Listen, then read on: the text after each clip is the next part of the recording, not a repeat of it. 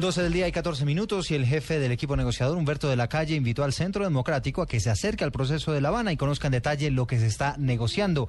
¿Qué más dijo de la Calle y qué respondió el uribismo, Diego Monroy?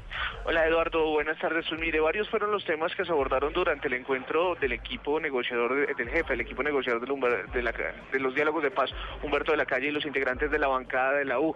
Allí se abordó el tema de cómo van las negociaciones eh, que se adelantan entre el gobierno y las FARC y qué puntos faltan aún por negociar con los integrantes de esta guerrilla. Otro de los puntos que se tocó fue el tema de los del asesinato de los dos indígenas por parte de las FARC en el departamento del Cauca, en donde pues fueron juzgados también por los líderes NASA de esta comunidad. Durante el encuentro de las bancadas de la U, Humberto de la Calle aseguró que está dispuesto a reunirse con todos los integrantes de los partidos políticos e invitó al Centro Democrático, uno de los movimientos más críticos al proceso de paz, a que se reúnan por encima de cualquier ideología política quiero hacer un llamado a todos los partidos para continuar con este proceso de reflexión conjunta entre los colombianos y en particular a quienes tienen serios reparos respecto de la manera como hemos conducido el proceso, el propio Centro Democrático. Yo quiero hacerle hoy una invitación al Centro Democrático también para que hagamos un ejercicio similar al que estamos emprendiendo hoy pues esta invitación ya tuvo respuesta. El senador del Centro Democrático, Alfredo Rangel,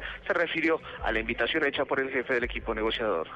No le encontraríamos mayor, eh, mayor oportunidad, pues mayor beneficio a un diálogo directo con el doctor de la calle. En cualquier foro podemos encontrarnos y hacer un diálogo y una conversación para hacer ese balance.